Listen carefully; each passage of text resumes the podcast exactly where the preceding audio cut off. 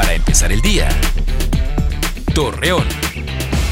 Muy buenos días, viernes 12 de junio le presentamos la información para empezar el día. Como parte de las obras que se están realizando en Torreón, se encuentra el mejoramiento de la infraestructura pluvial, que tiene como objetivo evitar que las inundaciones afecten a los ciudadanos. Así lo indicó el alcalde Jorge Cermeño Infante luego de que desde el mes de marzo se prohibiera la instalación de los tianguis en Torreón, Luis Alberto Mendoza, titular de la Dirección de Plazas y Mercados, informó que los comerciantes se están incorporando poco a poco con los protocolos que fijó la Secretaría de Salud.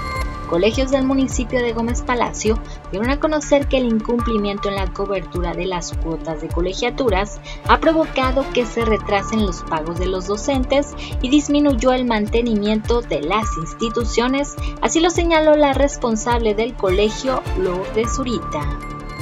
Hoy es el Día Mundial contra el Trabajo Infantil. Su objetivo es crear conciencia sobre los riesgos y el peligro al realizar actividades difíciles. Además, se intenta que los niños y niñas tengan una mejor salud, educación y una infancia feliz. Temperaturas no superiores a los 34 grados centígrados pronostica la Comisión Nacional del Agua este fin de semana en la comarca lagunera. El viento será moderado y el cielo estará despejado a nublado. Acompáñenos con toda la información dos minutos antes de las 8 de la noche por Mega Noticias. Para empezar el día, Torreón.